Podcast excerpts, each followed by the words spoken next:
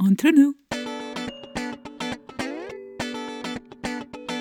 Entre nous, Le podcast pour parler de sexualité. Par vous, avec vous. pour vous. Bienvenue dans le 40e épisode du podcast Entre nous, le podcast du Lovell Center, un centre dédié à la sexualité et au bien-être à Bruxelles. Aujourd'hui, on va vous parler de sexpositivité. J'ai quatre invités au micro Julien, Amélie, Laura Adélaïde et Amandine. Bienvenue. Merci. Bonjour. Mon ami Michel, qui enregistre les podcasts, euh, fait part qu'en fait, aujourd'hui, il y a deux personnes à distance et trois personnes en studio. Donc, c'est un podcast assez particulier. Il s'excuse à l'avance si au niveau euh, qualité sonore, il y a des variations entre les voix. On fera de notre mieux pour que la qualité soit optimum pour la qualité d'écoute. Et on va commencer le podcast avec la question classique de l'intention. Julien, quelle est ton intention en enregistrant ce podcast? Mon intention, c'est euh, surtout de donner plus de visibilité à quelque chose que je trouve super important dans l'épanouissement de chacun, c'est-à-dire son rapport à la sexualité, au relationnel, au consentement, en bref au, au sexpositivisme, et s'il y a moyen de donner plus de visibilité à ça et une meilleure compréhension pour qu'on puisse démystifier cet univers-là. Voilà. Merci. Amélie Moi, je suis là aussi pour la rencontre avec les gens, parce que je connais déjà Julien et je t'ai aussi déjà rencontré, Olivier. Je ne connais pas Laura Adélaïde et Amandine pour l'instant. Mais ce que je sais, en fait, c'est vraiment pas mal fait comme casting, parce qu'on représente tous des mouvements un peu différents et euh, complémentaires. Et donc, c'est assez chouette de montrer la diversité de ce qui peut se faire pour justement casser l'idée que sexe positif, ce serait un truc. Et il y aurait une règle sacrée et des gardiens du temple. Et en fait, il y a plein de façons de faire les choses différentes. Elles sont toutes valides, elles sont toutes chouettes et complémentaires.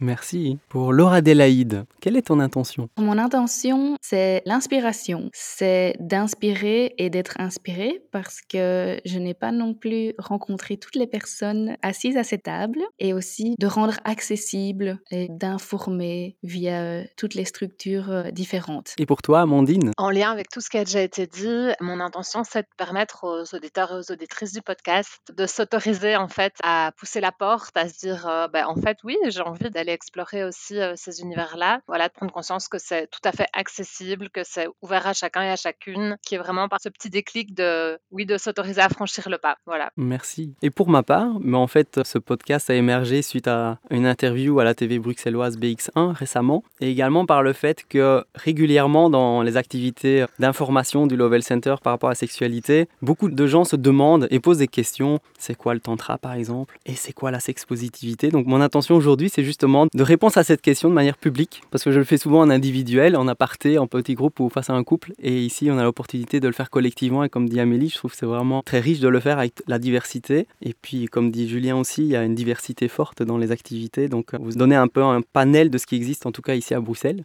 Deuxième question, c'est est-ce que vous pourriez vous présenter brièvement? Pour que les gens puissent vous situer Moi, c'est Julien Marcel. Je suis polyamoureux, anarchiste relationnel, pansexuel, adepte du BDSM et de l'exploration sexuelle en général depuis euh, maintenant presque 10 ans. J'ai eu un très bel éveil euh, à la sexpositivité grâce à Sex Positive Belgium. Et puis maintenant, voilà, j'organise des trucs plus dans ma colocation. Je vis en colocation à Bruxelles depuis 10 ans. Je suis aussi parent, voilà. Donc, je m'appelle Amélie. Ça fait, je crois, 5 ans que je suis dans les milieux sex-positifs. Je suis aussi euh, anarchiste relationnelle, euh, mère de famille, j'ai 45 balais, enfin voilà. Et je suis là parce que je suis en charge de la coordination des événements du SPB, donc le groupe Sex Positive Belgium. Et donc à ce titre, euh, j'organise moi-même beaucoup d'événements, mais aussi j'aide les gens de ce groupe à organiser, puisque bah, j'en parlerai plus tard, mais donc c'est un groupe euh, qui ne dépend pas des personnes qui sont en charge du groupe, mais de tous les participants. En fait, les participants font rien, il arrive rien. Donc euh, voilà. Moi, c'est Laura Adélaïde. Je suis aussi anarchiste relationnel je suis pas une grande fan des étiquettes, mais j'aurais bien envie de dire que je me trouve dans le spectre de la sexualité en étant demisexuelle. Et j'adore les espaces euh, sex positifs. J'organise avec euh, ma copine Amandine des stages et des espaces euh, dédiés à l'intimité. C'est un sujet qui me passionne. L'intimité en général et aussi avec soi-même et dans la sexualité. Je m'appelle Amandine, je suis en déconstruction, reconstruction, exploration relationnelle. par ailleurs, je suis en couple avec un homme depuis 15 ans avec qui je suis la maman de trois enfants. Je vis dans un petit village perdu au fin fond des Ardennes et j'adore revenir à Bruxelles régulièrement. Et donc, je suis avec Laura Adélaïde, cofondatrice, organisatrice et animatrice des espaces d'exploration intime. Merci beaucoup. Comment vous pourriez définir ce qu'est la sexualité? Ce qui inclurait une énergie sexuelle. Après, ça peut prendre toutes les formes qu'on veut, mais une énergie érotique. J'aime bien le mot intime, même si évidemment euh, tout ce qui est intime n'est pas sexuel, mais euh, ça a quelque chose pour moi d'extrêmement important même si effectivement la sexualité ne se limite pas non plus à l'intime. Donc je ne sais pas si ça apporte grand-chose au débat, mais de mon point de vue, l'intimité est aussi euh, une part importante. Pour moi, il y a la question de la transformation, de la guérison, de lâcher ce qu'on croit être son identité. Voilà. Moi, quand je pense à la sexualité, je vois ça comme une possibilité, des possibilités de connexion, de création, d'expression et d'exploration. Voilà autant de facettes de cette sexualité si passionnante. je vous propose maintenant de rentrer dans le cœur du sujet qui est aujourd'hui la sexpositivité. Amélie, est-ce que tu pourrais euh, nous définir en quelques mots ce qu'est la sexpositivité pour toi? J'ai une analogie que j'aime bien et on va voir si elle vous semble convenir. Je compare les milieux sexpositifs euh, aux piscines.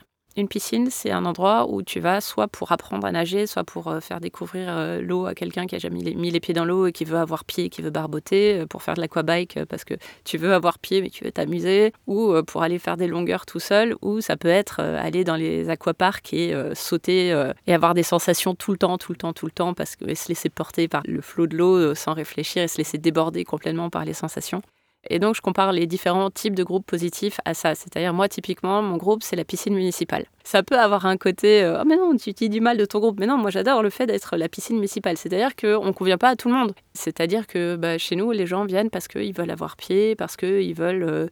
Vraiment mettre le bout du pied dans l'eau et se sentir libre de dire non mais en fait c'est pas pour moi. Et l'idée c'est vraiment d'offrir aux gens un espace dans lequel ils peuvent euh, rentrer progressivement dans l'eau, d'essayer de rester sur le bord du bassin tout en se sentant bienvenus dans l'espace et légitime à être dans l'espace. Et c'est municipal, c'est-à-dire tout le monde peut venir. Après, euh, on a des règles de sécurité qui font que si on n'adhère pas aux règles de sécurité, bah, on n'a pas le droit de venir. Mais a priori, c'est complètement libre et c'est accessible financièrement. Et voilà. Et il y a plein de groupes comme ça qui sont tout aussi intéressants. Moi, j'organise dans un groupe, mais je vais dans d'autres structures qui sont complètement différentes parce qu'il faut de tout et que c'est vraiment cool. Et pareil, les gens qui sont pas à l'aise avec nous, je leur dis mais attendez, il y a ça et ça et ça. Et je les renvoie entre autres à Scalarossa ou chez toi, Olivier. Donc euh, voilà. Si on veut les sensations, on va au parc aquatique. Si on veut nager en pleine mer, je trouve que le Scalarossa, pour moi, c'est la pleine mer. quoi. c'est vraiment, tu veux la liberté, l'espace, euh, avec quand même la sécurité, mais voilà, tu veux à la plage, euh, le soleil et les machins et, et tout. Et pour moi, les mouvements sexpositifs, c'est pas forcément, euh, contrairement à ce que beaucoup de gens pensent, c'est pas parce que quelque chose est sexuel que c'est sexpositif, et c'est pas parce que quelque chose n'est pas sexuel que ce n'est pas sexpositif. La sexpositivité, c'est une philosophie, pour moi, vous me corrigerez ou vous compléterez, déjà qui a un but pédagogique, c'est-à-dire qu'on fait rien d'un point de vue purement égoïste. L'idée, c'est de transmettre. Il y a beaucoup, beaucoup de bénévolat dans ce milieu. D'ailleurs, moi, je suis bénévole aussi. Il y a beaucoup de gens qui s'investissent parce que les mouvements expositifs leur ont apporté quelque chose et ils veulent le partager. Et donc, typiquement, je me souviens de quelqu'un qui me disait Ah, mais moi, je suis à Paris et j'ai vu qu'il y avait un club échangiste, euh, donc c'est sex positif, mais vraiment, ils ont communiqué sur des trucs et je me sens pas safe. Et je dis Ah, bah, pourquoi est-ce que tu penses que c'est sex positif Bah, c'est du sexe. Ah, bah non Ça veut pas dire qu'un club échangiste peut pas être sex positif, mais en l'occurrence, souvent les gens pensent que si c'est sexuel, c'est sex positif. Et en fait, il y a une espèce d'effet de mode qui a retiré tout le côté militant et en fait le fond de ce que c'est que le mouvement sexpositif parce que le mot circule et les gens pensent que euh, tantra forcément sexpositif alors que pas forcément. Aucune pratique n'est fondamentalement sexpositive ou non. C'est l'encadrement et ce que les gens vont faire autour et le fait d'avoir une note d'attention, les filets de sécurité, tout ça et ouais, vraiment les intentions des personnes derrière et à quel point ils arrivent à mettre euh, en place une espèce de game design pour que l'événement suive les intentions. Et je vous laisse compléter. J'adore cette analogie avec les piscines. Je trouve que c'est exactement ça. Parce qu'il y a tellement de façons d'aborder le sexpositivisme. J'irais même un petit peu plus loin dans le sens où pour moi le sexpositivisme c'est surtout une idéologie et puis après on peut en faire un militantisme, on peut en faire un activisme, on peut euh, avoir cette dimension de la transmission, de la création d'espace, de, tout ça, mais après ça peut être juste une forme de philosophie, une sorte de point de vue sur le monde, où en gros on valide les différentes formes de sexualité tant que ça se fait dans le consentement et la bienveillance. On peut être sex-positiviste sans pour autant être organisateur d'événements. On peut être euh, monogame exclusif et euh, ne pas forcément faire autre chose que juste faire des câlins le soir avec son amoureux de prédilection ou son amoureuse de prédilection, choisi et unique, et être quand même sex-positiviste, si tant est qu'on n'est pas en train de cracher sur le voisin qui, euh, lui, est PD ou organise des trucs ou, ou fait du BDSM ou que sais-je. Le principe, c'est de respecter les pratiques sexuelles de chacun, qu'elles soient les plus normées ou les plus marginales d'où le besoin d'avoir plein d'espaces différents. Je rejoins Julien dans ce qu'il euh, dit à propos d'être euh, monogame exclusif aussi. Par exemple, euh, pour moi, les espaces sex positifs sont tout à fait ouverts aux personnes qui sont exclusifs et monogames, comme aux personnes qui sont aussi asexuelles. C'est aussi des espaces qui sont, pour moi, des lieux ben, d'inspiration, de tolérance, d'acceptation, bien sûr, de création, de variété de jeu. Pour moi, euh, un espace expositif, c'est comme une cour de récréation pour adultes, ouais, dans lequel on s'amuse et euh, on prend plaisir et c'est vraiment euh, bienvenu aussi pour toutes les émotions. Voilà, selon les espaces, bien sûr, il y a aussi des personnes qui sont là pour accueillir tout ça et encadrer. Voilà ce que j'avais ajouté. C'est OK pour moi. évidemment, la sexpositivité, comme vous l'avez compris, c'est quelque chose d'assez vaste, mais qui repose sur des valeurs communes comme vous dites, de, consentement, d'inclusivité, de diversité dans toute la diversité de comment on vit notre sexualité, quels que soient nos choix, nos préférences ou ce qu'on accepte aujourd'hui ou non d'expérimenter en fait, et de se l'autoriser pour soi et laisser libre l'autre.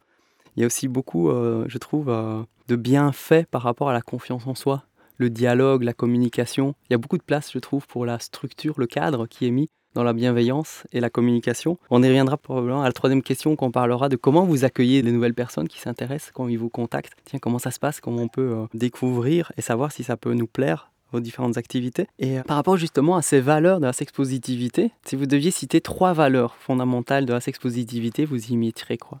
Que vous vivez dans vos expériences ou que vous avez comme quelque part motivation euh, lors de la création de vos événements? Alors moi je vais utiliser des termes en anglais parfois, mais je vais traduire et tout parce que mon groupe est, pas francophone, c'est un groupe anglophone pour diverses raisons. On utilise les trois C, c'est la base de tout ce qu'on organise, c'est-à-dire on a care, donc le soin, prendre soin de soi, prendre soin des autres.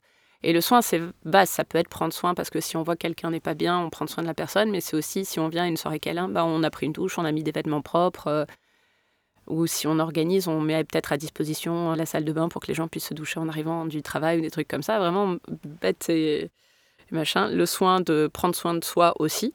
C'est-à-dire que les gens n'ont pas de boule de cristal, donc on est tout à fait prêt à prendre soin de vous, mais il faut qu'on sache que quelque chose se passe. Donc il faut aussi réfléchir à ce qui nous arrive et essayer de le communiquer. Donc on a beaucoup d'ateliers sur la communication.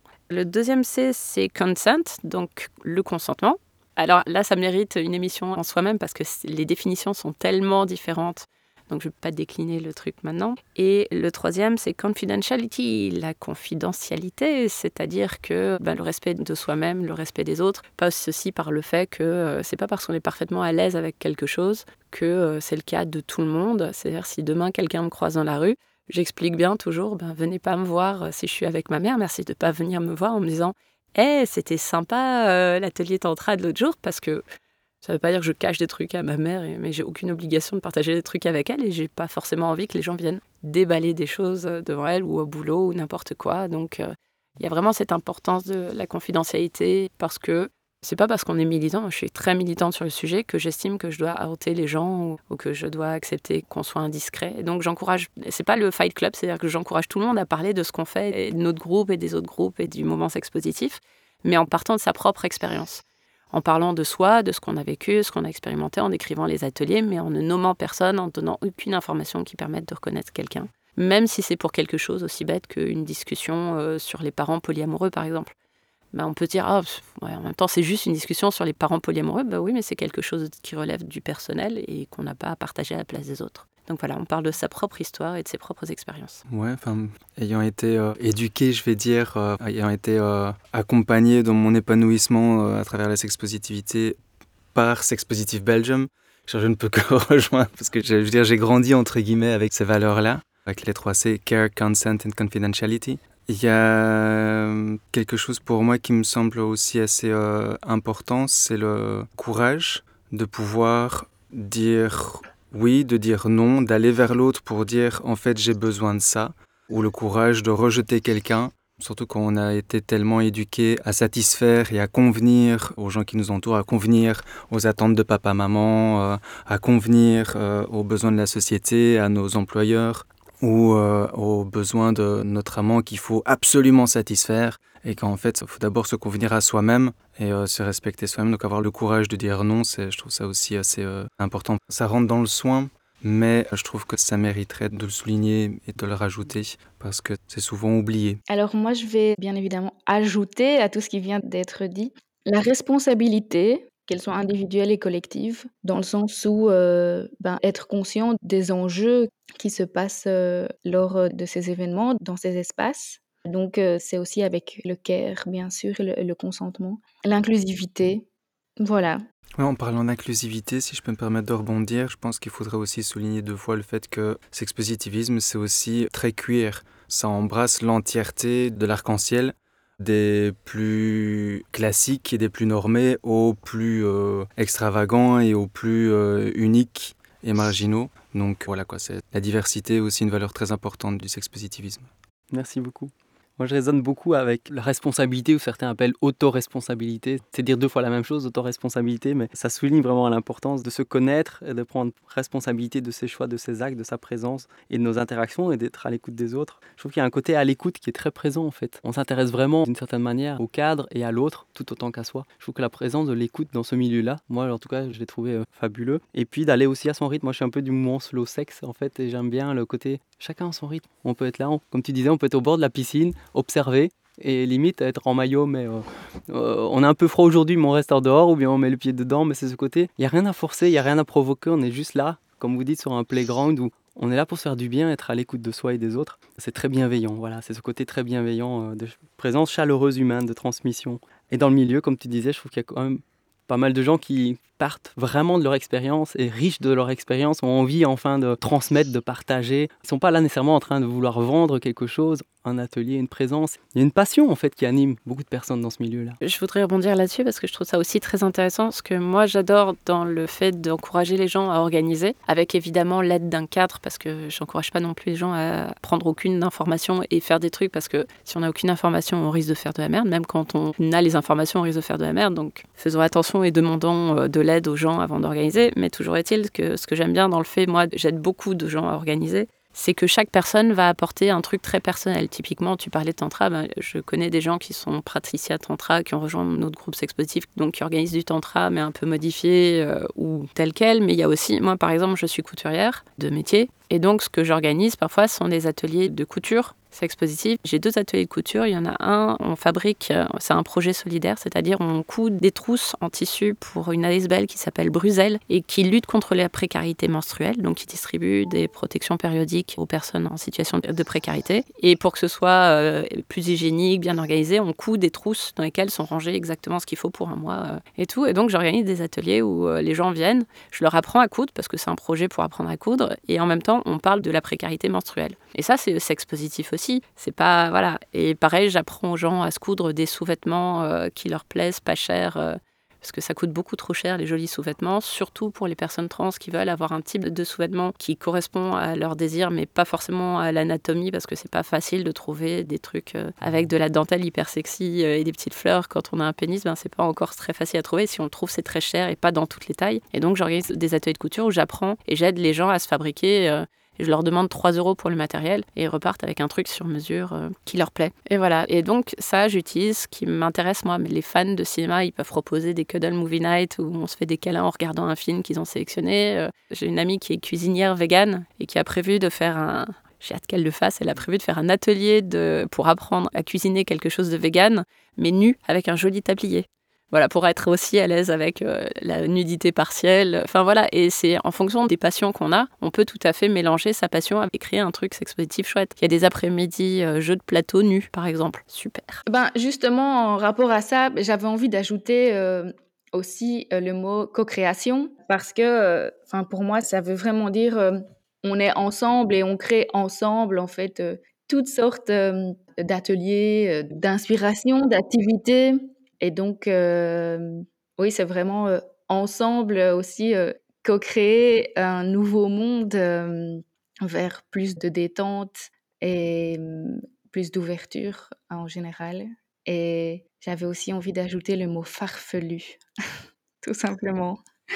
Cette liberté créatrice. Oui. De manière pragmatique, ici en Belgique, on va dire francophone ou à Bruxelles Wallonie. Comment ça se passe? Qu'est-ce qu'on pourrait dévoiler de cet univers? Qui, quoi, où, comment? Qu'est-ce qu'on peut trouver dans cette sphère euh, On en a déjà parlé un petit peu, mais euh, si on voulait mettre des mots pour un peu structurer cet euh, foisonnement d'activités, que pourrait-on dire? Je pense qu'il y a beaucoup de groupes assez différents. Il y en a certains qui ont plus pignon sur rue parce qu'ils ont un site web ou qui sont présents sur une plateforme comme euh, Meetup ou autre, mais je pense qu'il y a beaucoup de personnes euh, isolées qui organisent des choses un peu entre amis, un petit peu partout, et c'est parfois très difficile d'avoir une vision d'ensemble sur qu'est-ce qui se passe vraiment, parce que c'est au final très underground.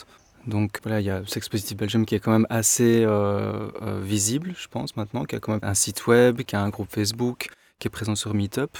Après, au niveau type d'activité, il y a de l'éducationnel, des tables de discussion, il y a des choses qui sont plutôt euh, ludiques. Et puis, il y a des activités qui, pour moi, sont faites de manière juste exploratoire, en groupe de potes qui se font confiance et qui vont aller explorer un fantasme. Pour moi, par exemple, juste euh, trois amis qui se rassemblent pour pouvoir faire un jeu de rôle euh, sexuel autour d'un BDSM ou de je ne sais quelle pratique. Pour moi, c'est du sexpositivisme, tant est que c'est bien euh, préparé à l'avance, que chacun a bien euh, communiqué ses limites et ses désirs. C'est une forme d'activité euh, sexpositiviste aussi, tout aussi valable que l'étape de discussion autour de culottes menstruelles ou de fertilité ou j'en sais rien. D'un point de vue purement pratique, je dirais que dans les milieux sexpositifs, il y a des professionnels et des bénévoles. Et il y a aussi un système euh, par cooptation ou public. Typiquement, il y a des groupes, pour pouvoir accéder à ce qu'ils organisent, il faut être coopté, il faut en avoir entendu parler, il faut être un ami d'amis, il euh, faut avoir un peu montré patte blanche ou que quelqu'un ait dit non, mais vraiment, je fais confiance à cette personne. Et c'est comme ça qu'on se retrouve au courant de ce qui se passe et invité à des trucs. Ça peut paraître frustrant, moi je trouve ça totalement légitime parce que la personne qui organise, bah, c'est un truc privé organisé par une personne, elle a parfaitement le droit d'inviter qui elle veut, comme elle veut, euh, et c'est parfaitement légitime. Et pareil, le fait de vouloir gagner sa vie avec, c'est parfaitement légitime. Ça peut être un travail euh, et euh, bah, quand on fournit un service, voilà. De la même façon que choisir d'être bénévole ne veut pas dire qu'on offre quelque chose d'une qualité moindre. J'ai déjà eu affaire à des gens qui étaient professionnels, qui râlaient sur les bénévoles qui organiser des trucs. Et ça m'avait un petit peu, j'ai trouvé ça très étrange parce que moi, en tant que bénévole, j'encourage les gens à aller voir des professionnels et je donne des adresses et des références parce qu'il faut trouver le, système avec lequel on est compatible. Typiquement, nous, notre groupe, on est bénévole, on demande trois fois rien, c'est-à-dire vraiment, il y a une suggestion, la plupart des événements, c'est chez nous, c'est chez les personnes privées. On suggère une donation de 2 euros parce qu'on ne veut pas que l'argent soit un frein. Mais ce qu'on demande en retour, c'est que les gens ne soient pas des clients. On supporte pas les gens qui réclament, euh, qui prennent, qui prennent, qui prennent et qui réclament et qui râlent. Et en fait, euh, notre groupe, rien n'arrive, ces gens s'investissent pas. On réclame pas que les gens organisent, mais par contre, il ne faut pas se conduire en client. Et c'est vrai qu'il y a des gens qui sont là, non mais j'ai pas le temps. Moi, ce que je veux, c'est payer un service pour découvrir quelque chose. Et encore une fois, c'est parfaitement légitime. Les gens qui n'ont pas le temps, qui ont de l'argent et qui n'ont pas envie de prendre un engagement par rapport à un groupe, une ASBL et tout, c'est parfaitement cool. Mais donc, il faut déjà, quand on cherche un groupe sex positif, quand on cherche des événements, il faut se demander déjà ce qu'on recherche de ce point de vue-là, en fait. C'est le genre de question à se poser aussi parce que tous les groupes vont pas nous convenir. Moi, je connais le milieu sex positif plutôt public, on va dire, qui est organisé de manière euh, publique ou en festival. Et du coup, c'est relativement accessible sur Internet ou de bouche à oreille ou via des podcasts. Aussi, j'avais envie de dire que pour moi, en tout cas, ce phénomène euh, aussi un peu underground et privé des lieux sexpositifs, c'est... Oui, j'ai aussi l'impression que ce serait pour aussi garder une certaine euh, sécurité vis-à-vis des personnes euh, qui peuvent venir, qui seraient déjà aussi euh, informées sur le consentement, qui seraient déjà dans une dynamique de construction-reconstruction. Ouais, voilà. Je rebondirais bien là-dessus en disant que d'ailleurs j'organise deux types d'événements très très différents. L'un qui est effectivement ouvert aux newbies, aux gens que je connais pas, aux vétérans, à tout ce qu'on veut, enfin quelque chose de très public, mmh. qui est vraiment dans un cadre carré, qui est un workshop et puis, il y a un autre type de soirée qui, à la base, enfin, moi j'avais organisé ça pour mon anniversaire, où c'était un truc où j'avais pas envie de commencer à gérer euh, comment, quoi, qu'est-ce. Je prends que des gens que je connais, que des gens de confiance.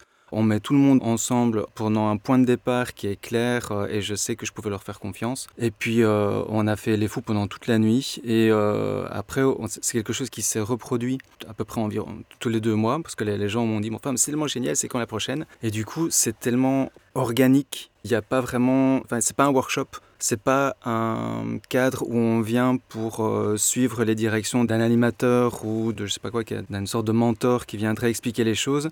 On donne juste un cadre et ensuite, comme disait euh, Amélie, c'est la mer. Donc en gros, bah, tu te jettes dedans et tu nages quoi. Et tu verras bien ce qui se passe. Et oui, il y a des vagues, et oui, ça bouge, et oui, euh, y a, on sait pas toujours sur quoi on tombe, mais on a intérêt à être très clair sur ses propres limites, à être conscient de soi-même et être conscient du fait qu'on est entouré que d'anges gardiens, on va dire quoi. Donc voilà, c'est vrai que il y a des... Parce qu'on parle de sex positivisme souvent en termes d'éducation ou de terrain d'expérimentation, mais ça peut être aussi parfois juste la création de terrains de jeu. Moi, j'ai envie de rebondir là-dessus en illustrant aussi peut-être par l'exemple de ce que nous on propose, qui sont du coup des ateliers et des stages.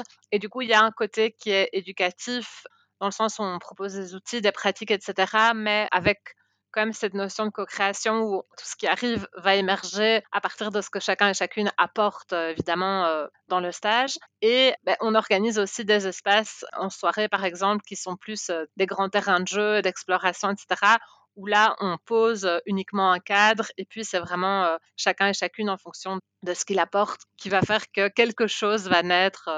et à ce moment-là, ben, on se retrouve plus aussi dans cette idée de mer, de vague, et puis on voit ce qui naît. Et par rapport à l'accessibilité, j'avais envie aussi d'évoquer que donc nous, c'est plus quelque chose de public, professionnel, mais par contre, on demande aux personnes qui veulent participer à nos stages un entretien, on organise un entretien téléphonique avec elles pour pouvoir vraiment bien leur permettre de comprendre en fait là où elles débarquent, est-ce que, quelles sont nos intentions, quelle est notre façon de fonctionner, etc.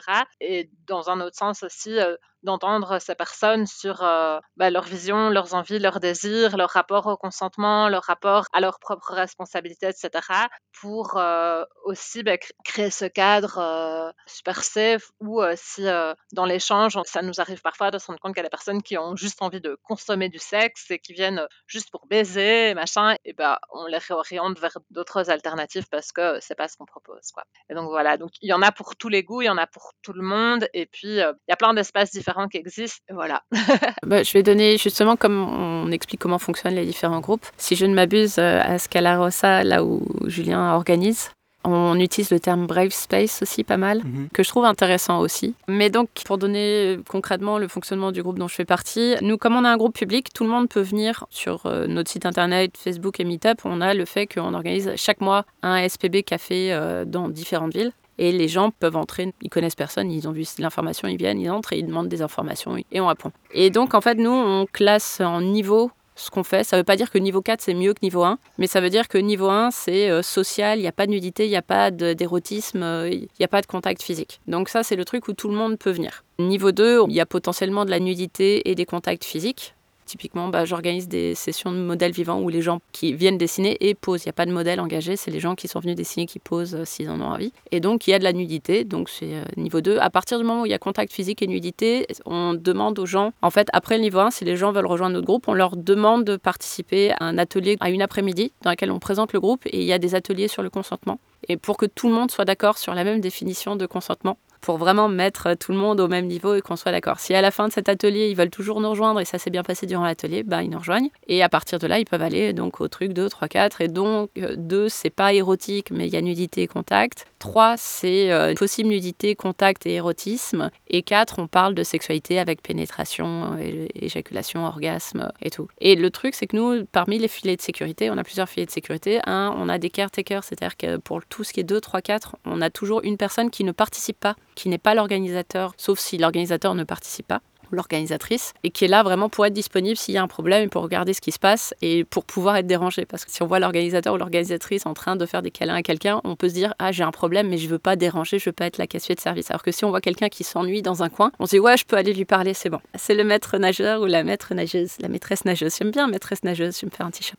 Donc on a ça et dans les autres filets de sécurité, on a aussi le fait que ben on laisse pas les gens venir directement au niveau 4 parce qu'on les connaît toujours pas très bien. Donc on fait connaissance. En fait, c'est comme une relation avec des rencarts différents. Et donc les premiers rencarts, on demande aux gens de faire des trucs niveau 2 et ensuite des trucs niveau 3 s'ils en ont envie. Il n'y a aucune obligation. Il y a quelqu'un qui est depuis plus longtemps que moi au SPB, il n'a jamais fait de niveau 3 de sa vie. Il est très très bien là où il est, à faire des trucs sociaux avec éventuellement un peu de nudité. Il veut pas de contact. Très bien. Ça fait partie des choix qu'on a fait d'un point de vue sécurité. Je comprends tout à fait que les autres groupes ne fonctionnent pas comme ça et je vais dans des groupes qui fonctionnent pas comme ça moi-même. Mais pour nous, justement, ça fait très. C'est notre côté piscine municipale, quoi. On laisse pas aller les gens dans le grand bassin et sauter du plongeoir tant qu'on n'a pas vérifié qu'ils savaient nager et euh, là où ils ont pied. Mais si on a envie de découvrir le sexpositivisme, je trouve que SPB est un très bon terrain d'apprentissage et de développement. Quoi. Moi, en tout cas, ça m'a appris tellement de choses et qui fait que du coup, je peux me permettre maintenant d'aller dans des eaux un peu plus tumultueuses. Donc c'est cool. Comme disait Amélie, il y a énormément d'activités qui existent en sexpositivité. En général, dans les grandes capitales européennes, entre autres, à Bruxelles, à Paris, à Berlin, à Londres, il y a vraiment beaucoup d'activités qui existent. Et euh, l'idée du podcast, c'est un peu euh, lever le voile pour comprendre un peu mieux ce qu'on peut y trouver, ce que c'est, parce que j'ai régulièrement la question. Il y a deux aspects fondamentaux à considérer. C'est effectivement comment, on est nouveau et qu'on s'intéresse et on veut savoir si ça nous correspond, comment quelque part on est pris par la main et comment on peut euh, découvrir à son rythme différentes initiatives. Et puis il y a aussi la qualité du cadre qui est créé et des animateurs animatrices. Parce que moi j'ai déjà eu des gens qui quelque part sont en consultation ou en cercle de parole ou autre qui m'ont dit j'ai participé à des activités on va dire peut-être qualifiées de sexpositives mais en tout cas des activités liées à la sexualité qu'elles considéraient dans leur état d'esprit sexpositif. Et elles ont été traumatisées ou elles se sont senties euh, pas respectées ou clairement le consentement n'avait pas l'air d'avoir été euh, respecté. Donc effectivement on prend beaucoup de soin à créer le cadre le plus sécurisant, le plus beau et le plus euh, adéquat possible. Mais euh, pour y arriver là, ça demande quand même beaucoup d'expérience et de vigilance. Est-ce que vous pourriez, les uns les autres, peut-être parler à la fois de comment vous accueillez les personnes, mais aussi comment on pourrait euh, peut-être se renseigner sur la qualité d'un organisateur, une organisatrice ou d'un groupe en milieu safe Comme donc Amandine le disait tout à l'heure, pour nous, en tout cas, la structure qu'on propose, qui est publique, ben oui, on a des entretiens téléphoniques, on est aussi très disponible par email. Et donc, on a aussi un cadre écrit qui est relativement long, qui est envoyé aussi aux participants, participantes, avec un contrat aussi qui va être signé. Et donc, c'est à nouveau où on met en avant bah, cette idée de co-création, de responsabilité individuelle et collective. Nous, c'est vrai qu'on a déjà un grand filtre. Et alors, ça se passe toujours en petits groupes, ce qu'on va proposer, donc des groupes toujours plus petits que 20 personnes. Et voilà, donc c'est la manière dont nous, on propose, mais où on peut essayer d'être les plus safe possible dans ce qu'on organise. Et donc, en proposant du workshop aussi en dehors des soirées euh, playground, ben, pour s'assurer qu'il y ait aussi ben, de la connexion et de l'intimité qui se crée avant toute chose entre les participants participantes et évidemment ben, une certaine connaissance des limites du consentement à nouveau, de comment s'exprimer, s'exprimer clairement. Voilà. Moi, j'ai envie de parler des red flags. Alors, soyons clairs, un red flag, ça ne veut pas dire que la personne est problématique, ça veut dire que euh, ça vaut le coup de se renseigner sur le sujet. Et c'est euh, s'il y a un red flag et tout le reste est parfait, ben, c'est juste un truc sur lequel peut-être on n'est pas d'accord d'un point de vue organisationnel, mais ça ne veut pas dire que c'est pas bien et tout. Donc, il ne faut pas se vexer si. Euh, voilà. Mais donc, pour moi, s'il y a plein de red flags, c'est qu'à un moment donné, il vaut mieux s'écarter. Donc les red flags, pour moi, c'est euh, déjà de base, en fait, sexe positif, c'est un mot très à la mode, et même les gens qui l'utilisent, tout comme utiliser du vocabulaire lié à la déconstruction. Je connais plein de gens euh, qui se disent extrêmement déconstruits, et ce sont les personnes les plus toxiques que je connaisse. Ça n'est pas parce qu'on maîtrise le vocabulaire et euh, que c'est un green flag. De la même façon, c'est pas parce que quelqu'un ne maîtrise pas le vocabulaire que c'est un red flag du tout. Par contre, pour moi, les red flags, il y a le premier, c'est quelqu'un qui, un organisateur ou une organisatrice qui va prétendre avoir un espace 100% safe. Dans mon expérience, c'est soit quelqu'un qui s'y connaît pas vraiment, c'est pas grave et tout, soit quelqu'un qui est un petit qui baratine et qui a pas envie de voir les problèmes qui se passent dans son propre espace parce que voilà, soit quelqu'un qui est carrément manipulateur et prédateur. Encore une fois, on ne sait pas où ça se situe et euh, ça peut être aussi simplement un choix de vocabulaire. Mais j'aurais tendance à parler de safer space, c'est-à-dire on fait tout ce qu'on peut pour rendre l'espace le plus safe possible mais on a conscience du fait que euh, personne n'est safe, y compris les personnes qui organisent. Dans les ateliers de consentement que j'organise euh, souvent avant, mais je fais des petits ateliers, des petits jeux de consentement. Un de mes préférés, c'est celui où les gens me disent non à moi, parce que euh, rien que le fait d'avoir le statut d'organisatrice, les gens vont avoir plus de mal à me refuser quelque chose. Et même à réfléchir au fait qu'ils pourraient vouloir refuser parce que tu as une position d'autorité, voilà. Et euh, moi, je, suis une mère de famille de 45 ans. Donc, si avec moi, les gens se sentent pas autorisés à dire oh non, qu'est-ce que c'est avec d'autres personnes qui ont d'autres profils peut-être plus impressionnants, quoi. Donc, ça, ça fait partie des red flags potentiels. Le red flag principal pour moi, c'est une différence de prix selon qu'on est un homme ou une femme. Ça, c'est le truc, vous n'êtes pas dans un espace sex positif. Vous êtes dans un espace où la femme est le produit et l'homme est euh, le client euh, qu'on force à payer plus cher. Et donc, généralement, dans ces cas-là, moi, je fuis personnellement. Ça ne veut pas dire que les gens ne sont pas chouettes à l'intérieur, mais ça veut dire que, euh, de mon point de vue, c'est problématique. Déjà, c'est hétéronormé, parce que ça veut dire que c'est un espace qui est pensé pour les hétéros, en fait. Et pour que l'homme hétéro vienne payer pour choper de la meuf. Et donc la femme, euh, bah, elle est là gratuitement ou pas cher, mais résultat, elle a un peu l'obligation, entre guillemets, euh, de répondre à certains critères physiques. Pareil, s'il y a des critères physiques, s'il y a des critères sur l'âge aussi. Je ne parle pas d'espace en non-mixité. Par exemple, si c'est un espace euh, en non-mixité sans personnes caucasiennes, très bien. Si c'est un espace en non-mixité entre 18 et 25 ans, très bien. Mais disons qu'à partir du moment où on met certaines limites qui sont liées à ce à quoi ressemble la personne, pareil, c'est un gros red flag à mon sens. Pareil, aussi un énorme red flag sont les espaces qui sont transphobes, c'est-à-dire où les femmes trans n'ont pas leur place, où les hommes trans n'ont pas leur place. Ça, pareil, il y a quelques clubs et quelques groupes qui se sont mis à organiser avec l'étiquette sex positive et en fait, je pense qu'ils n'ont rien compris ou alors qu'ils ont décidé d'utiliser un terme à la mode et tout, mais non, ça fait partie des choses. Euh, voilà, les green flags pour moi, c'est les gens qui se soucient d'accessibilité financière, c'est-à-dire même si c'est payant, ben peut-être qu'il y a des prix solidaires pour les personnes en situation de précarité. Les green flags, c'est les gens qui donnent euh, des indications sur l'accessibilité physique du bâtiment. Ça ne veut pas dire que tout le monde va avoir un accès PMR, donc personne à mobilité réduite, parce que c'est très difficile. Mais rien que donner les indications pour dire euh, il y a des marches, mais en même temps on peut porter un fauteuil ou euh, il y a un ascenseur qui arrive directement dans l'appartement, donc c'est plus facile. Ça montre qu'on se soucie d'accueillir les gens. Et voilà, il y a quelques trucs comme ça. Julien a peut-être d'autres green flags et red flags à partager, ou, les filles, je ne sais pas. Je pense qu'il y a un des red flags euh, réguliers, c'est euh, quand il y a des, une sorte de culte de la personnalité, mais qui est parfois difficile à dissocier d'un discours de vente lorsque en fait tu es en train de faire un business d'un service que tu proposes et donc du coup il faut que quand même vu que tu vends un service tu vends la personne qui va donner le service mais après de là à dire par exemple que tu vas répondre à toutes les questions que tu te poses euh, d'office après avoir euh, être passé entre mes mains, tu vas découvrir le nirvana et tu vas jouir comme un fou pendant le restant de ta vie. Je veux dire, euh, non, ça, c'est de la grosse merde. Déjà, euh, je veux dire, euh, l'orgasme, c'est pas forcément pour tout le monde. Il y en a pour qui ça marche pas. Il y en a pour qui, en fait, ça fonctionne pas. Il y en a pour qui c'est tellement particulier ou c'est tellement lié à une certaine manière de fonctionner que, du coup, en fait, il n'y a pas. Sans parler des gens qui sont euh, asexuels ou demisexuels ou, c'était encore, c'est le fluxosexuel, je sais plus quoi. c'est comme le demisexuel, mais à l'envers. C'est-à-dire qu'ils perdent leur attraction sexuelle une fois qu'ils ont développé des sentiments amoureux.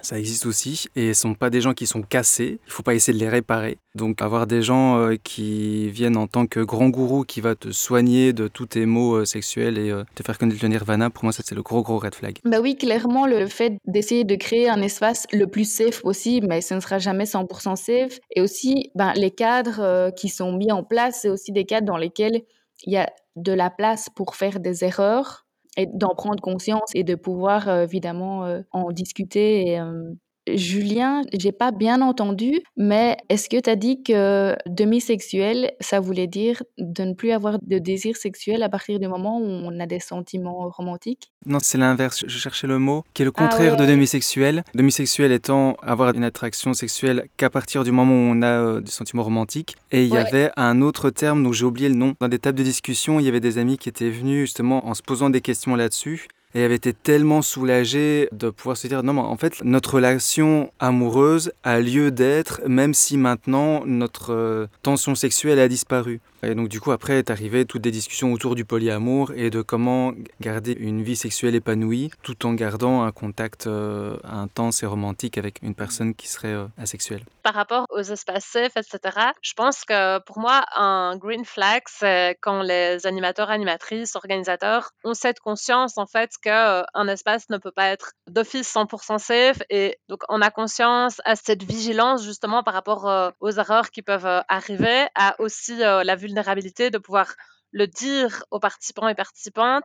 Et euh, pareil par rapport au consentement, euh, Amélie l'évoquait, donc le biais de consentement lié au entre guillemets pouvoir de l'organisateur organisatrice, ça existe. Et je pense que déjà juste pouvoir mettre des mots dessus, pouvoir le dire, pouvoir l'expliquer, ça permet justement bah, d'observer ce qui peut se passer en soi. Et ça peut justement être aussi super intéressant parce que ça permet bah, dans la vie de tous les jours d'observer tous ces biais de consentement. Voilà, je pense que c'est intéressant de pouvoir rendre les activités, les espaces le plus safe possible, tout en ayant aussi la capacité d'exprimer là où on sent qu'il peut y avoir des zones un peu grises, etc. Et de pouvoir euh, ben, les mettre en évidence, mettre de la lumière, de la clarté dessus plutôt que de faire semblant que et de croire qu'en fait tout va bien, tout est super lisse. Et euh, je crois que c'est hyper riche en fait pour euh, chacun chacune quand ça se passe comme ça. Voilà. Un truc qui est aussi intéressant à souligner, je pense, c'est le fait que comme il y a une diversité de manières de proposer des cadres expositifs, ça peut aussi convenir à des types de personnalités très très différentes. Genre par exemple si on est très timide qu'on ne sait pas comment entrer en contact avec des autres, qu'on ne sait pas par quel bout prendre notre propre vie sexuelle, etc. Il y a des activités qui peuvent être très chouettes pour pouvoir ne plus que commencer à en parler, commencer à mettre des mots sur ce qu'on ressent, commencer à, s'exprimer par rapport à ça, notamment à, Sex Positive Belgium qui peut donner des cadres assez chouettes là-dedans, parce que j'ai jamais fait d'atelier chez Laura Adélaïde et Amandine, mais je pense que ça, ça va aussi dans cet axe-là. Après, il y a ces genres de quêtes qui peuvent euh, être très frustrants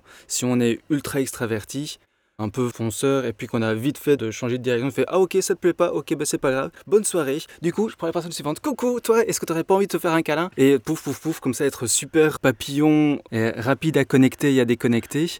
Du coup avec une énergie qui mettrait très mal à l'aise des personnes euh, timides. Du coup euh, voilà il y a aussi ce genre d'espace qui existe. Mais voilà là du coup pour moi ce sont des personnes qui sont plus dans des cadres plutôt de brave space on va dire quoi où les gens doivent être prêts à pouvoir dire oui ou non de manière claire et avec des gens bienveillants autour, à chaque fois pour rappeler qu'un oui est un vrai oui donné avec le cœur, avec le corps, avec le regard, et pas juste un e, e, peut-être, e, je sais pas, ça, ça veut dire que c'est non. Mais que, voilà, que les gens qui sont un peu euh, fonceurs ont aussi leur place, si tant est qu'ils peuvent euh, faire un pas en arrière dès qu'ils sentent que c'est pas un, oui clair. Quoi. Je voulais revenir sur la question du premier contact, qui est aussi potentiellement un green flag ou un red flag euh, pour les gens. C'est-à-dire que euh, typiquement, si quelqu'un se renseigne pour aller dans un événement qu'il pense être sex positif et que euh, la personne en face ne veut pas, ne demande pas à la rencontrer et n'offre pas de la rencontrer pour répondre à ses questions, je dis pas que c'est mauvais, mais je dis que c'est pas non plus un signe fabuleux, quoi. C'est-à-dire que j'ai l'impression que euh, toutes les personnes qui organisent ici, on a un premier contact. Encore une fois, je compare ça au cœur pour voir si on est compatible bêtement. Mhm. On se rencontre, on répond aux questions, on pose des questions soi-même, on discute, on parle de sa philosophie, euh, de ses points de vue. Et euh, on fait ça en étant habillé, sans contact physique, euh, dans un lieu public, ou en tout cas, pas forcément dans un lieu public, mais dans un lieu où la personne ne se sentira pas piégée d'une façon quelconque, et pas en proposant directement Hé, hey, oh, mais t'as qu'à venir faire une orgie pour débuter? Oui, mais non.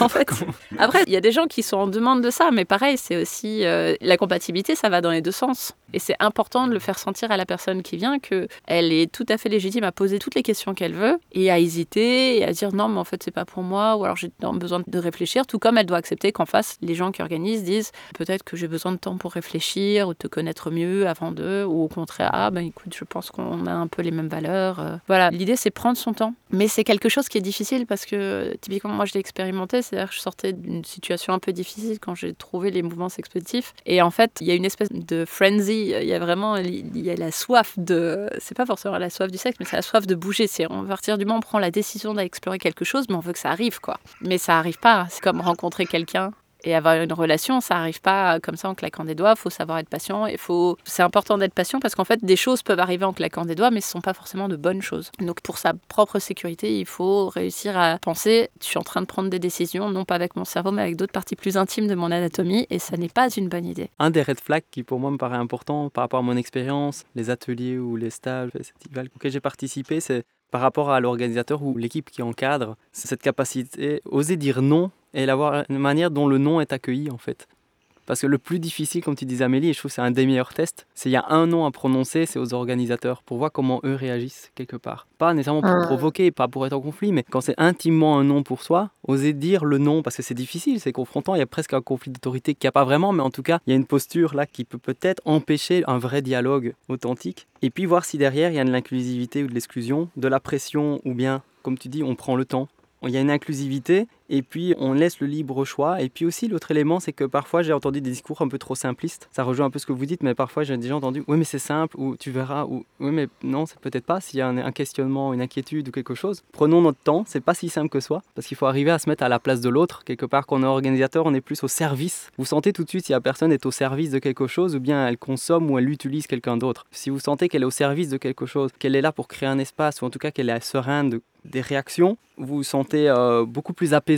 C'est intuitif, hein, mais il faut vraiment écouter votre intuition. Après, je vais rebondir sur le fait que l'organisateur ou l'organisatrice soit au service de quelque chose, parce que c'est aussi un piège. Parce que les difficultés pour dire non, ça peut être dire non à une personne en position d'autorité, ou ça peut être aussi dire non, parce que si on dit non, on quitte l'événement. Par exemple, disons que c'est un événement où les gens sont deux par deux et qu'il y a une balance des genres, parce que c'est comme ça que la note d'intention était, qu'on est venu, que ça a été organisé, qu'on s'est investi, que l'organisateur s'est investi. Euh, voilà, on arrive, et puis finalement, on se dit non, je veux pas être là, mais en partant, il y a une personne qui se retrouve le bac dans l'eau où carrément tout l'événement est annulé. Et en fait, c'est pour ça que pour moi, les organisateurs et organisatrices, c'est important de rappeler que à tout le monde que l'événement n'est jamais plus important que le bien-être d'un ou d'une participante. C'est-à-dire, si l'événement est annulé, c'est pas une mauvaise chose. C'est au contraire la preuve que on prend soin des autres, on prend soin de soi. On veut pas mener quelque chose en forçant, en mettant la pression à quelqu'un. Et euh, si je participe moi à un événement, je préfère, si on me dit c'est annulé parce qu'il y a une personne qui est plus à l'aise, bah, je serais beaucoup plus heureuse que si on me dit on peut y aller. Ah ouais, je peux le faire, mais oui, mais la personne n'est pas à l'aise, quoi. C'est pas possible. Donc en fait, c'est le piège aussi pour les organisateurs et organisatrices. C'est vraiment le fait qu'on a tellement envie d'offrir quelque chose de chouette c'est même pas pour soi qu'on veut le faire, c'est pour les autres. On veut que l'événement soit un succès, que euh, on peut être amené à prendre des décisions qui sont pas bonnes aussi. C'est super important pour nous de se remettre en question de ce point de vue-là et de se dire oui, ça me fait pas plaisir d'annuler, mais je peux pas ne pas annuler en fait. Et comme ça, il y a des décisions qui sont compliquées. Dans les trucs, moi j'ai un, un, de mes gros combats, c'est le creepy guy. Il y a comme ça des gens, et malheureusement ce sont souvent des hommes, qui sont perçus par d'autres personnes comme creepy mais ces personnes n'ont absolument rien fait de mal. Je connais des gens comme ça qui participent à des événements auxquels j'ai participé ou que j'ai pu organiser, et euh, les gens font Ah non, cette personne vient, ah bah alors dans ce cas, je vais pas venir parce qu'il est creepy. Et ah, il a fait concrètement quelque chose qui était creepy?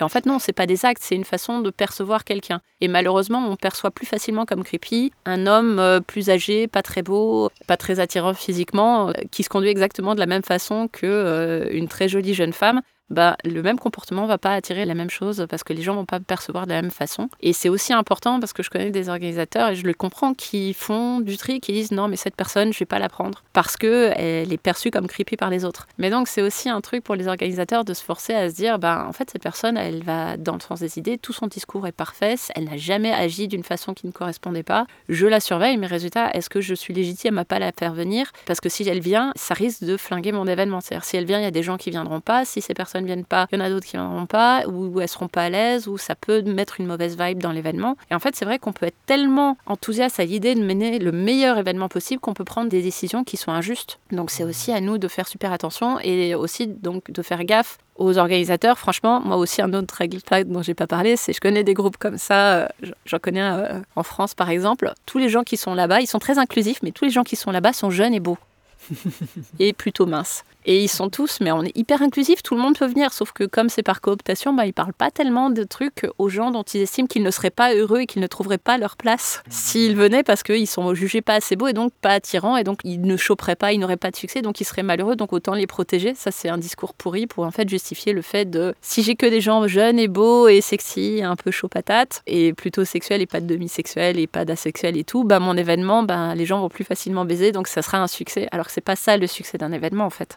Ça peut partir d'une bonne intention de l'orga de vouloir offrir le truc qui marche le mieux possible. Et en fait, ce qui marche le mieux possible, c'est pas forcément ce qui est le plus juste et le plus, euh, et le plus vrai. Je pense que pour ça, c'est des intentions qui doivent être claires à la base dans la création de l'événement. C'est ce qu'on fait un événement pour avoir quelque chose de fun où on se prend pas trop la tête, on a juste envie de mettre des gens dans une salle et que tout le monde s'amuse et voilà, c'est bon, euh, youpla ou alors si on est dans un côté plus euh, militantiste ou activiste sur la mise en lien, sur la confrontation avec l'autre, euh, travailler sur l'altérité, ou alors est-ce qu'on est en train de travailler sur un groupe qui est très fragile avec différents traumas ou des réactivités, des sensibilités exacerbées et que du coup euh, ben, il faut peut-être éviter de rajouter du challenge en invitant des personnes et que l'altérité risque d'être problématique? Je pense qu'il n'y a pas de bonne ou mauvaise réponse à ça, je pense juste au niveau de l'intention, de quel type d'événement on veut faire. Donc du coup, c'est chouette d'organiser une diversité d'événements. Comme on l'a dit plusieurs fois, en soi, tout est bon. Il faut trouver une adéquation entre l'offre et euh, ce qu'on cherche aussi. C'est-à-dire qu'il faut aussi avoir le courage en tant qu'organisateur parfois d'oser quelque chose, d'être confronté à du feedback, à des expériences, et puis de se dire est-ce que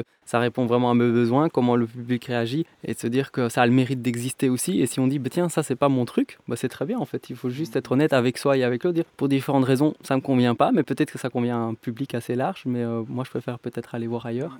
Et euh, il y a énormément d'activités différentes. Dans les activités sexpositives, comme tu disais, ça peut se passer en, quelque part entre amis, entre euh, des cercles de parole ou des cercles de découverte, par exemple de masturbation ou de simplement. Il y a une énorme je dirais, un énorme spectre d'activités qui existent. Et je pense que la richesse, c'est celle-là, en fait. Et d'arriver à oser, en fait, questionner, de découvrir, de regarder, découvrir quel est le cadre, s'il n'est pas suffisamment défini. Et puis, euh, je pense que tout un chacun ici de la table passe beaucoup de temps, je pense, à accueillir les gens, que ce soit Laura Adélaïde et Amandine par rapport au dialogue préalable avant une inscription. Sexpositive du Belgium, c'est la même chose. Il y a beaucoup d'étapes de créer le lien, en fait, et de se comprendre mutuellement pour savoir si on part de fondamentaux similaires.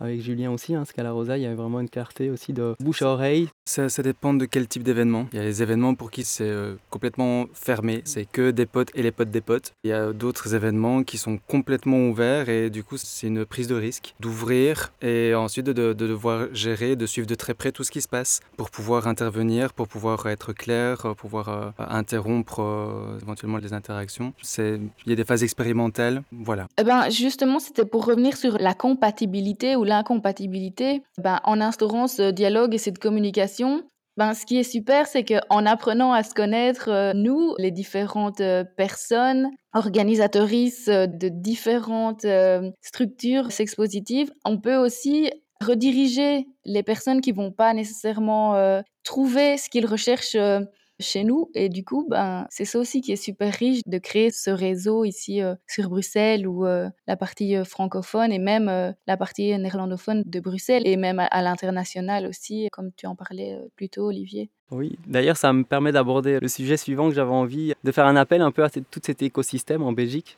parce que voilà, on est cinq au micro, on partage, on dévoile une partie d'informations pour euh, les personnes qui ne connaissent pas du tout le milieu. Et par contre, je suis intéressé d'être euh, contacté par différents organisateurs, organisatrices d'événements qui se considèrent sex positifs pour être en lien, apprendre à se connaître, à s'entraider, à se relayer éventuellement aussi. Enfin voilà, à faire un peu cette cartographie pour aiguiller et aider au mieux, s'entraider, mais aussi euh, aiguiller au mieux les gens qui s'intéressent. Et comme tu dis, Laura Adélaïde, parfois je suis contacté par des gens et puis je dis tiens, peut-être que la personne est plus intéressée par des sessions individuelles avec des professionnels expérimentés dans le contact physique et autres. Et on a un réseau, on a des contacts. Donc en fait, il y a tellement de solutions. Parfois, on croit que l'activité va nous correspondre. En fait, ça ne nous correspond pas à nos besoins. Et on peut s'enrichir les uns les autres grâce à notre réseau de contacts. Donc je fais un appel un peu à tout cet écosystème en Belgique, voire aussi à l'étranger. Hein. Donc envoyez-nous simplement un email. On mettra les coordonnées dans l'article du podcast. Ce serait vraiment super cool si on pouvait avoir une sorte de... Enfin, je sais pas comment ça peut exister ou comment ça peut être mis en place. Et aussi pour garder une forme de qualité, mais d'avoir une sorte de liste de contacts ou de carnet avec euh, tous les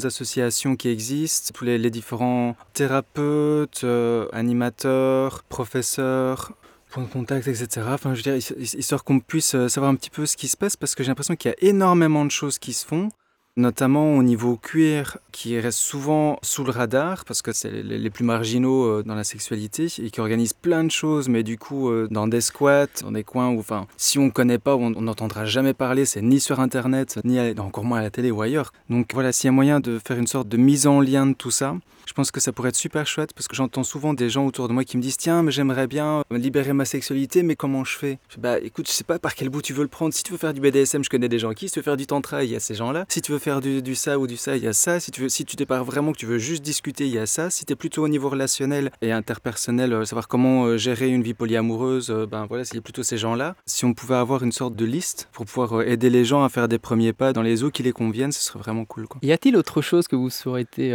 partager avant de clôturer ce podcast bah, Tu parlais de nous demander de dire comment on peut nous trouver, je crois. Bah, nous, ça a déjà été dit, le SPB Sex Positive Belgium. Nous avons un website euh, en construction, donc bientôt nous aurons vraiment un site internet digne de ce nom. Pour l'instant, il n'est pas très utilisé. Nous avons une page publique sur euh, Facebook Et euh, nous utilisons Meetup aussi comme moyen de nous contacter. Et par contre, c'est en anglais, mais tout le monde est bienvenu, francophone, néerlandophone. C'est juste que la plupart du temps, par défaut, on organise en anglais. Après, il y a des choses organisées dans toutes les langues. Et donc, nous avons chaque mois, il y a un SPB Café un dimanche du mois dans trois villes différentes. Il y a Leuven, Gand, on reprend à Gand normalement, et Bruxelles d'ailleurs. Euh, je suis souvent euh, hôtesse d'une des personnes qui accueille les gens lors du SPB Café. Donc le principe c'est de 14 à 17 heures, quelque chose comme ça. Les gens viennent, ils sont pas obligés d'être là à 14 heures, ils peuvent partir au bout d'une demi-heure ou de 10 minutes s'ils veulent, ou arriver plus tard. Voilà, ils viennent et euh, bah, on bavarde. C'est vraiment l'équivalent du premier encart, mais en groupe, on répond aux questions. Il y a des gens du SPB, il y a des gens nouveaux.